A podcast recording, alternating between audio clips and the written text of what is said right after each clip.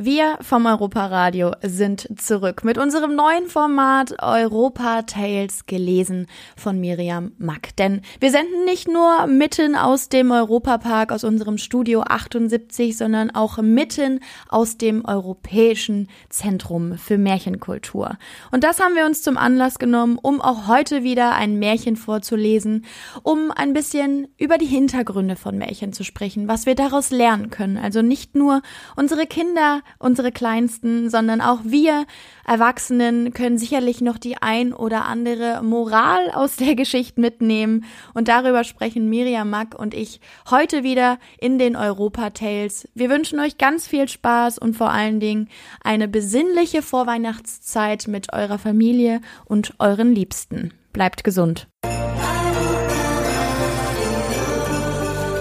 Der Europa Radio Talk mit Tanja Schiffers. Wir sind zurück vom Europaradio, Folge 3. Wir, wir ballern hier durch und hören Märchen en masse. Und es wird nicht langweilig, denn Märchen sind toll. Märchen, ähm, ja, führen ein bisschen zurück in die eigene Kindheit, vielleicht auch, wo alles noch ganz unbeschwert und leicht war. Ähm, und das versuchen wir heute so kurz vor Weihnachten auch wieder. Wir haben uns so ein bisschen ja, der Weihnachtsstimmung angepasst. Es riecht hier auch sehr weihnachtlich, muss man sagen. Also mhm. wir haben das volle Programm heute. ähm, aber Märchen sind natürlich nicht nur was für Weihnachten. Und deshalb habe ich eine Expertin mir gegenüber sitzen. Miriam Mack ist hier. Und ähm, wir quatschen was über Märchen. Und ich glaube, du würdest auch sagen, dass Märchen eigentlich immer gehen und nicht nur im Dezember so kurz vor Weihnachten. Unbedingt. Märchen gehen wirklich immer. Natürlich jetzt in der vorweihnachtlichen Zeit, wenn es draußen ein bisschen düster, kalt und dunkel ist, mhm. dann verzieht man sich natürlich gerne, sage ich mal, ins Zimmer, kuschelt sich unter die Decke und liest auch mal ein Buch oder liest den Kindern auch Märchen vor. Und wie du jetzt mit der warmen Milch, die ich immer auf. noch nicht habe. Also irgendwas mache ich falsch. ja, ja, nächstes Mal habe ich sie aber im Gepäck. Sehr gut. Dir. Okay. Ähm, hat man dir denn damals auch Märchen vorgelesen? Ist das auch was, was du aus deiner Kindheit kennst, dass, dass du dich irgendwo einkuschelst und sagst, okay, jetzt höre ich Mama und Papa wirklich mal eine Zeit lang zu, wie sie mir Märchen erzählen? Ja, also mir wurde in der Kindheit vor allem Hänsel und Gretel erzählt. Mhm. Und das mhm. hat mir meine Mutti immer erzählt. Und ähm, das ist wie mit einem Wimpernschlag, versetzt es mich in das Bett meiner Mama, mhm. wo ich mich unter die Decke kuschel und sie mir die Geschichten erzählt. Ne? Das ist für mich, also da wird mir wirklich sofort warm ums Herz. Kann ich verstehen, mir geht es genauso. Ich finde auch, dass, ähm, wir haben es ja jetzt schon zweimal gehört, du liest es ja nicht nur, also du liest ja nicht nur die Wörter, die dort geschrieben stehen, sondern du fühlst dich rein in dieses Bärchen und ich finde, das transportiert es auch wirklich sehr gut nach außen. Hat man, also kann man, kann man das lernen? Also ich habe jetzt gemerkt, wie schwierig es ist, so ein Märchen auch zu lesen. Mhm. Also es gibt ja wirklich ausgebildete Märchenerzähler und äh, jetzt weiß ich auch warum. Ja, okay. Es geht also, schon auf die Stimme, oder? Ja, also es geht mir jetzt dann auch ein bisschen an die Stimme. Mhm. Aber ich finde das toll, weil auch ich habe das eben so erlebt mit diesen verschiedenen Stimmen und der Wolf und ja, ich fand das irgendwie mhm. toll. Also für mich war das, ähm, ich konnte mich da in meiner Fantasie direkt in diese Szenerie reinversetzen. Ja. Ist das auch was, also dass die Stimme vielleicht auch so die Emotionen ein bisschen überträgt? Ja, auf jeden Fall. Also man kann, man kann das Märchen so vorlesen, als wenn man Hänsel und Gretel. Ja, ne? Oder man kann das wirklich so mit voller Inbrunst und ist auch irgendwie schöner. Also ich finde, dann, dann hört man auch lieber zu und ich glaube, zum Vorlesen ist es ja auch immer ganz gut. Also jetzt nicht nur stumpf was abzulesen, sondern da auch ein bisschen Leben in die Geschichte mit reinzubringen. Ähm, würdest du denn grundsätzlich sagen, dass das Märchen so sehr emotionsgesteuert sind, sehr von Emotionen leben oder geht es da vielleicht eher so einfach um reine Tatsachen? Nein, also wir fiebern ja mit unseren Märchenhelden richtig mit. Mhm. Also da werden alle Emotionen bedient. Ja, wir hatten es bei der letzten Folge schon. Also Mut und ähm, Glück und Pech und, und faul sein und fleißig und also da in einem Märchen hat man ja wirklich ein Auf und ab. Ja, man leidet ja dann wirklich mit und zum Schluss ist man dann richtig erlöst, wenn dann das Happy End kommt. Ja, da, darauf warten wir alle. Ist das auch so ein bisschen der Grund, ähm, warum du den Verein, also das, das Europäische Zentrum für Märchenkultur, warum du das ins Leben gerufen hast, einfach um ja diese, diese Geschichten, diese Emotionen weiterhin zu verbreiten? Zum einen ja, für mich war es einfach auch sehr wichtig, wenn wir hier schon so einen wunderschönen Märchenwald mhm. haben, ja, den Kindern diesen Ort auch mit diesen Geschichten noch mal näher zu bringen, ja, den Kindern dieses Weltkulturerbe weiterzugeben, dass auch die Kinder das weitertragen an ihre Kinder, damit diese Geschichten auch weiterleben dürfen. Das ist mir ganz wichtig, weil Märchen ist der erste Kontakt zu Literatur mhm. und wie gesagt, die sind so einprägsam. Wenn ich dich nachts um drei anrufe, ja, sitzt, nicht nur, ja. sitzt nicht nur das Einmaleins, das präge ich gerade meinem Sohn ein. So, Mensch, das muss einfach sitzen, ja. Mhm. Und, aber es ist wirklich so. Die Märchen, wir kennen sie bis ins hohe Alter. Es gibt Forschungen in der Demenz, wo sich äh, Menschen an Märchen wow. erinnern. Okay. Ja? Und äh, auch da hat der Märchenverein tolle Projekte, dass in äh, Altenheim auch immer eine Märchenstunde gibt und es ist sehr, sehr faszinierend. Mhm. Finde ich toll. Ich finde es toll, äh, dass du dich dafür einsetzt und das auch so, ja, so weiterhin voller Inbrunst und mit sehr viel Leidenschaft verfolgst, das Thema. Und ähm, ja, wir haben uns heute, nachdem wir in der letzten Folge ein Märchen gehört haben, das ohne Frage wirklich toll war. Wir haben mhm. ja auch nach der Folge noch kurz darüber gesprochen, was wir so in unserem, ja, auf, wie wir es auf unser persönliches Leben übertragen haben. Ähm, es war toll, aber man hat es vorher vielleicht noch nicht gehört. Und jetzt haben wir uns eins rausgesucht, das ist ein Klassiker. Oder? Würdest du schon fast sagen. Ja, ich dachte, so ein Klassiker muss jetzt auch mal sein. Mhm. Ja, ich habe ich hab ja schon vorher gesagt, ich hätte mir super gerne Don Röschen gewünscht, weil ich finde Don Röschen ganz toll. Aber vielleicht können wir das ja irgendwann nochmal nachholen, dass wir ähm, vielleicht auch dieses Märchen mal auspacken. Denn heute, und vielleicht magst du jetzt mal sagen, worüber wir heute sprechen, gibt es ein anderes.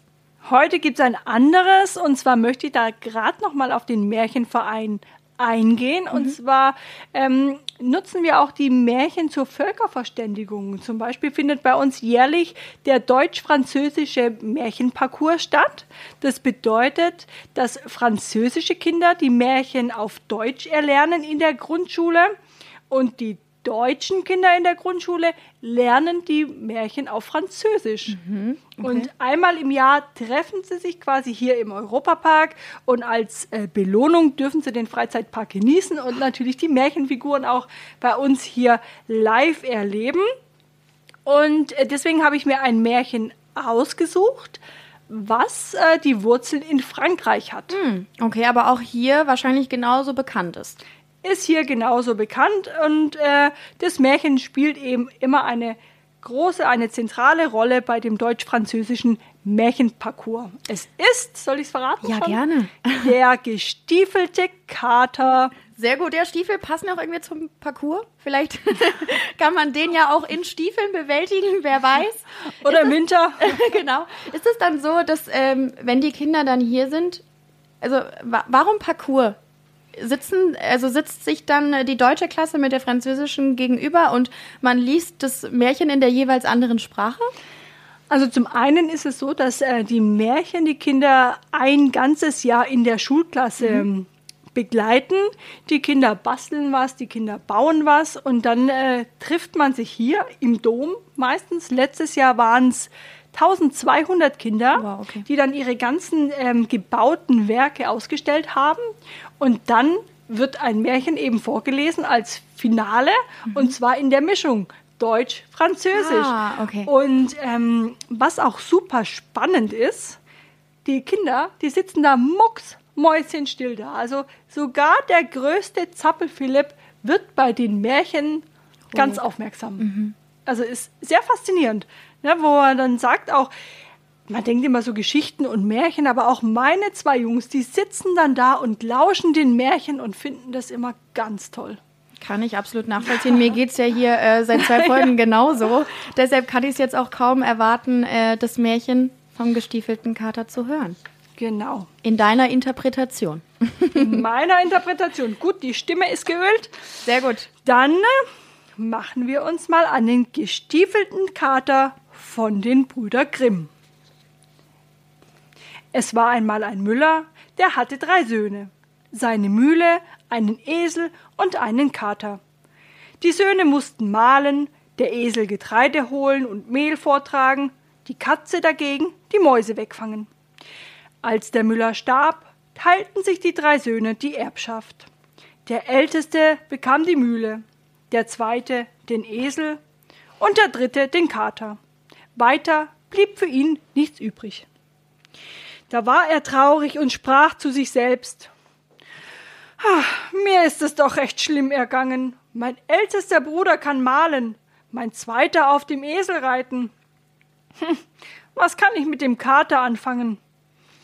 Ach, ich lass mir ein paar Pelzhandschuhe aus seinem Fell machen, dann ist's vorbei. Miau, hör!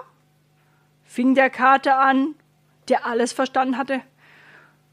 Du brauchst mich nicht zu töten, um dir ein paar schlechte Handschuhe aus meinem Pelz zu kriegen. Lass mir nur ein paar Stiefel machen, dass ich ausgehen und mich unter den Leuten sehen lassen kann. Dann soll dir bald geholfen sein. Der Müllersohn verwunderte sich, dass der Kater so sprach. Weil aber eben der Schuster vorbeiging, rief er ihn herein und ließ ihm die Stiefel anmessen. Als sie fertig waren, zog sie der Kater an, nahm einen Sack, machte dessen Boden voll Korn, band eine Schnur drum, womit man ihn zuziehen konnte, dann warf er ihn über den Rücken und ging auf zwei Beinen wie ein Mensch zur Tür hinaus. Damals regierte ein König im Land, der aß so gerne Rebhühner. Es war aber eine Not, dass keine zu kriegen waren. Der ganze Wald war voll, aber sie waren so scheu, dass kein Jäger sie erreichen konnte. Das wusste der Kater und gedacht, seine Sache besser zu machen. Als er in den Wald kam, machte er seinen Sack auf, breitete das Korn auseinander, die Schnur aber legte er ins Gras und leitete sie hinter eine Hecke. Da versteckte er sich selber, schlich herum und lauerte.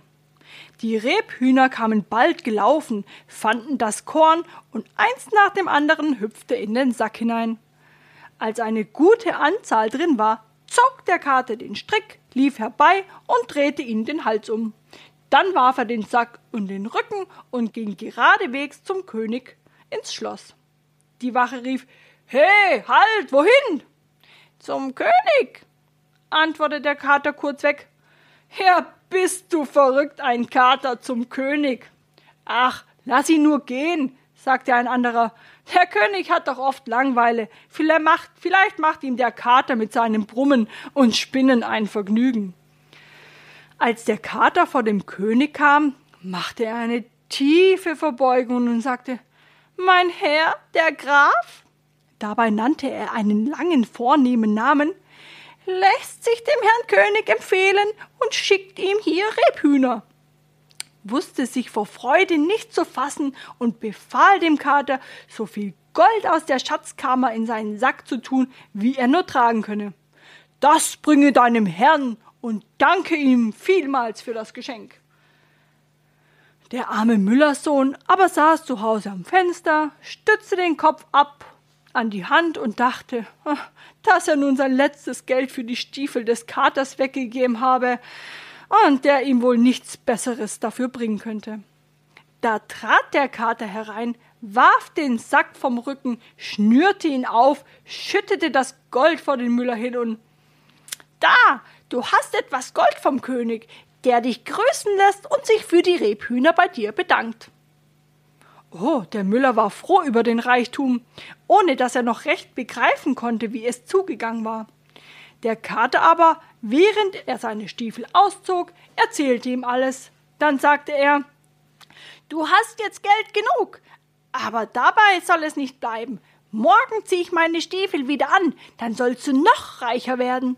Dem König habe ich nämlich gesagt, dass du ein Graf bist.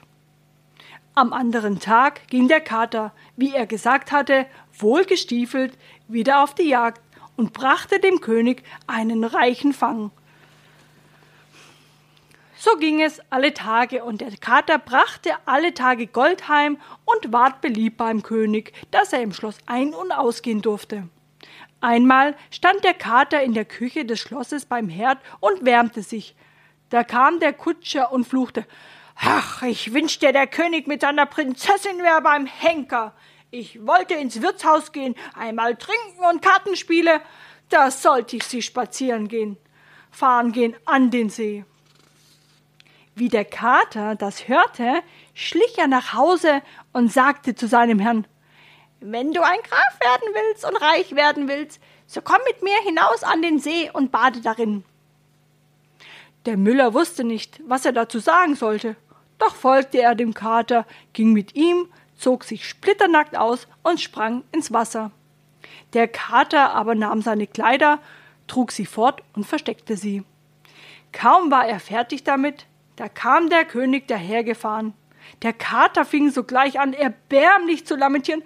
Ach, allmächtigster König, mein Herr hat sich hier im See zum Baden begeben. Da ist ein Dieb gekommen und hat ihm die Kleider gestohlen, die am Ufer lagen. Nun ist der Graf im Wasser und kann nicht heraus, und wenn er sich noch länger darin aufhält, wird er sich erkälten und sterben. Wie der König das hörte, ließ er anhalten, und einer seiner Leute müsste zurückjagen und von des Königs Kleider holen. Der Graf zog dann die prächtigen Kleider an, und weil ihm ohnehin der König wegen der Rebhühner, die er meinte von ihm empfangen zu haben, gewogen war, so musste er sich in die Kutsche setzen. Die Prinzessin war auch nicht bös darüber, denn der Graf war jung und schön, und er gefiel ihr recht gut. Der Kater aber war vorausgegangen und zu einer großen Wiese gekommen, wo über hundert Leute waren und Heu machten. Wem ist die Wiese, ihr Leute? fragte der Kater. Dem großen Zauberer. Hört, jetzt wird gleich der König vorbeifahren. Wenn er wissen will, wem diese Wiese gehört, so antwortet dem Grafen. Und wenn ihr es nicht tut, so werdet ihr alle erschlagen. Darauf ging der Kater weiter und kam an einem großen Kornfeld vorbei. Da standen mehr als zweihundert Leute und schnitten das Korn. Hört, wem gehört das Korn, ihr Leute? Dem Zauberer. Hört, wenn jetzt gleich der König vorbeifahren wird, wenn er wissen will, wem das Korn gehört, so antwortet ihr dem Grafen. Und wenn ihr es nicht tut, so werdet ihr alle erschlagen. Endlich kam der Kater an einen großen, prächtigen Wald. Da standen mehr als dreihundert Leute, fällten die großen Eichen und machten Holz. Wem ist der Wald, ihr Leute? Dem Zauberer. Hört, wenn jetzt gleich der König vorbeifahren wird und er wissen will, wem der Wald gehört, so antwortet dem Grafen, und wenn ihr es nicht tut, so werdet ihr alle erschlagen. Der Kater ging noch weiter, die Leute sahen ihm alle nach. Und weil er so wunderlich aussah und wie ein Mensch in den Stiefeln daherging, fürchteten sie sich vor ihm. Er kam bald an das Zaubererschloss, trat keck hinein und vor diesen hin. Der Zauberer sah ihn verächtlich an, dann fragte er ihn, was er wolle. Der Kater verbeugte sich tief und sagte Ich habe gehört, dass du dich in jegliches Tier ganz nach deinem Belieben verwandeln könntest. Was einen Hund, einen Fuchs oder auch einen Wolf betrifft, da will ich dir es wohl glauben. Aber von einem Elefanten, ha, das scheint mir gänzlich unmöglich. Und deshalb bin ich gekommen, und mich selbst zu überzeugen. Der Zauberer sagte stolz, das ist doch für mich eine Kleinigkeit und war in dem Augenblick in einen Elefanten verwandelt. Das ist viel, sagte der Kater. Mm, aber auch in einen Löwen? Ach, das ist doch auch nichts, sagte der Zauberer. Dann stand er als Löwe vor dem Kater. Der Kater stellte sich erschrocken und rief, oh, das ist unglaublich, unerhört dergleichen. Das habe ich mir im Traume nicht gedenken können. Aber noch mehr als alles andere wäre es, wenn du dich auch noch in ein klitzekleines Tier, so ähm, wie ein Mäuschen verwandeln könntest. du kannst gewiss mehr als irgendein Zauberer auf der Welt, aber ein klitzekleines Mäuschen, das wird doch zu hoch für dich sein. Der Zauberer war ganz freundlich von den süßen Worten und sagte, Oh ja, liebes Kätzchen, das kann ich auch. Und sprang als eine Maus ins Zimmer herum. Der Kater war hinter ihm her, fing die Maus in einem Satz und fraß sie auf. Der König aber war mit dem Grafen und der Prinzessin weiter spazieren gefahren und kam zu der großen Wiese. Oh, wem gehört das Heu? fragte der König. Dem Grafen, riefen alle, wie der Kater es ihnen befohlen hatte. Oh, da habt ihr ein schönes Stück Land, Herr Graf, sagte der König. Danach kamen sie an das große Kornfeld. Oh, wem gehört das Korn, ihr Leute? Dem Grafen. Ei, Herr Graf, große, schöne Ländereien. Darauf zu dem Wald. Oh, wem gehört das Holz, ihr Leute? Dem Grafen. Der König verwundete sich noch mehr und sagte, Ihr müsst ein reicher Mann sein, Herr Graf. Ich glaube nicht, dass ich einen so prächtigen Wald habe. Endlich kamen sie an das Schloss. Der Kater stand oben an der Treppe, und als der Wagen unten hielt, sprang er herab, machte die Türe auf und sagte Herr König, ihr gelangt hier in das Schloss meines Herrn, des Grafen, den diese Ehre für seinen Lebtag glücklich machen wird. Der König stieg aus und verwunderte sich über das prächtige Gebäude, das fast größer und schöner war als sein Schloss. Der Graf aber führte die Prinzessin die Treppe hinauf in den Saal, der ganz von Gold und Edelsteinen flimmerte. Da war die Prinzessin mit dem Grafen versprochen, und als der König starb, ward er König, der gestiefelte Kater war der erste Minister. Hm, ein sehr listiger Kater. Ein sehr listiger Kater. Was würdest du sagen, ist so ein bisschen die Moral oder die Quintessenz dieser Geschichte, was, was du für dich persönlich daraus ziehst?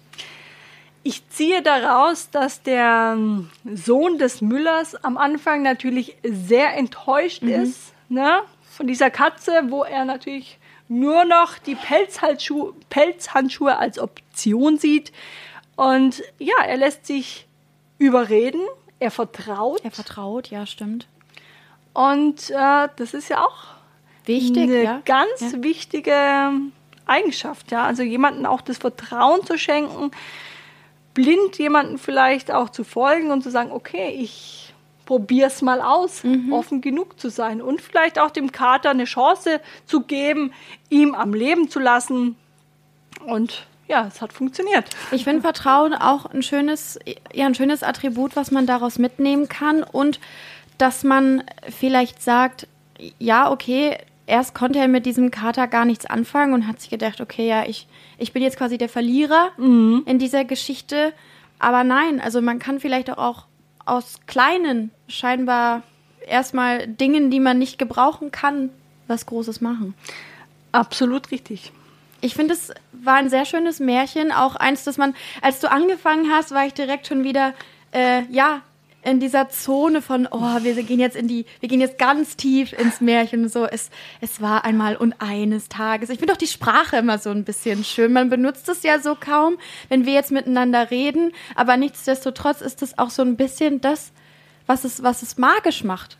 Auch so ein bisschen. Ja, total. Also wenn man die Stimme so ein bisschen verändert, dann hat man gleich ein ganz anderes Bild von den Protagonisten und auch ähm, diesen Wald, diesen See, dieses Schloss. Ne? Man, man kann sich das so bildlich auch vorstellen. Und was ich immer von Erwachsenen höre, ist, dass die Märchen so grausam sind. Oh, und, stimmt. Äh, oh, stimmt, ja. Das ist echt ja, also es ist klar immer diese Heldenreise, mhm. dass, dass es zwar immer irgendwas gibt, was sich dem, dem Helden in den Weg stellt, aber am Ende ist er ja dann doch der Gewinner. Ähm, aber ist das denn so? Sind Märchen denn wirklich so, so grausam, wie wir Erwachsene ja wahrscheinlich das manchmal wahrnehmen? Also äh, jetzt gerade auch anhand dieses Märchens, ne, wenn ihr das nicht sagt, dann äh, passiert natürlich was Grausames und es gibt ja ganz viele andere Märchen, sei es äh, Rotkäppchen oder die sieben Geißlein und mhm. der Wolf, ne, wo äh, da. Bäuche aufgeschnitten äh, werden. Genau. Aber ich finde, das Grausame muss ja auch manchmal sein, damit wir schon als Kind erleben dürfen, wie das Grausame zu Ende geht, ja, Mhm. wie man dann davon befreit wird. Und äh, der böse Wolf muss halt sterben, dann fühlen wir uns erleichtert. Sagen, Das stimmt. Ja. ah, Gott sei Dank, jetzt kann ich Das wieder Böse ist gut verschwunden. ja, jetzt kann ich wieder gut schlafen und man muss ja auch sagen, also die Kinder, die erleben jetzt zum Beispiel das Aufschneiden des Bauchs nicht so, wie wir Erwachsenen das Mhm. in einem Film darstellen würden, also jetzt so mit Blut und ähm, Nee, das gibt's ja da gar nicht. nee, also das ist dann wirklich ganz pragmatisch, ne, dann wie bei so einem Stofftier, zack, Bauch auf, Steine rein, Mhm. Wieder zu, der, wieder zu, der Wolf steht wieder auf und geht zum Brunnen und ähm, nee, Kinder sehen das ganz anders und ähm, ja, wer hat jetzt auch nicht den einen oder anderen Teddybär im Zimmer, wo das eine Auge weg ist, ja, Ja. sehen wir als äh, Erwachsene interpretieren das ganz anders oder wie bei uns Mädchen, hast du das auch gemacht, dass du deine hübsche Barbie mal so kahl geschoren hast? Ja, ihr habt ja mal einen Kurzhaarschnitt verpasst, natürlich, ja. Sind dann leider nicht mehr, an und wieder Ja. ausgezogen, so, oh sind dann Gott. nicht mehr äh, nachgewachsen und die Barbie lag auch, sag ich mal, irgendwo nackt in der Ecke, aber ja, Ja, ja. Äh, interpretierten Erwachsene anders als Mhm. ein Kind. Das heißt, das ist vielleicht auch etwas, was man als Erwachsener für sich mitnehmen kann, dass man vielleicht nicht davor zurückschrecken sollte, Märchen weiterhin zu erzählen, auch wenn es da natürlich ähm, teilweise um, um Tod geht, aber halt nicht so, nicht im Vordergrund. Also da steht ja das Böse nicht im Vordergrund, sondern es ist ja eher so ein bisschen das, was Spannung vermittelt Genau. und uns dann am Ende das Gefühl gibt, okay, jetzt ist alles gut. Jetzt ist alles gut. Das Böse wurde besiegt Mhm. durch die Tapferkeit, durch den Mut, durch die Ehrlichkeit, durch Das diese Vertrauen, positiven ja. Tugenden auch, durch das Vertrauen.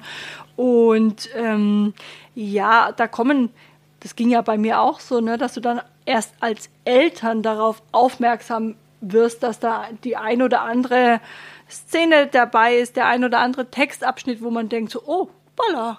Okay, ist mir damals gar nicht aufgefallen, vielleicht genau. auch, ja. Das ist mir damals als Kind gar nicht aufges- aufgefallen. Also das ist dann so, man ist da froh, dass das Böse einfach besiegt ist. Wenn du ein Resümee aus den letzten drei Folgen ziehen müsstest, dann ist es wahrscheinlich zum einen erzählt Märchen, äh, tragt sie weiter, gibt sie an eure Kinder, an eure Enkelkinder, an jeden da draußen weiter. Gibt es noch irgendwas, was, was Märchen für dich besonders macht und was wir Erwachsenen vielleicht daraus lernen können? Wir können auf jeden Fall äh, daraus lernen, wieder in die Welt der Fantasie einzutauchen, ja, unsere Kinder darin zu unterstützen, den Grundstein jeder Kre Kreativität auch zu legen. Und ähm, Albert Einstein hat es damals schon so wunderschön beschrieben. Und er sagte, möchtest du intelligente Kinder, so lies ihnen Märchen vor.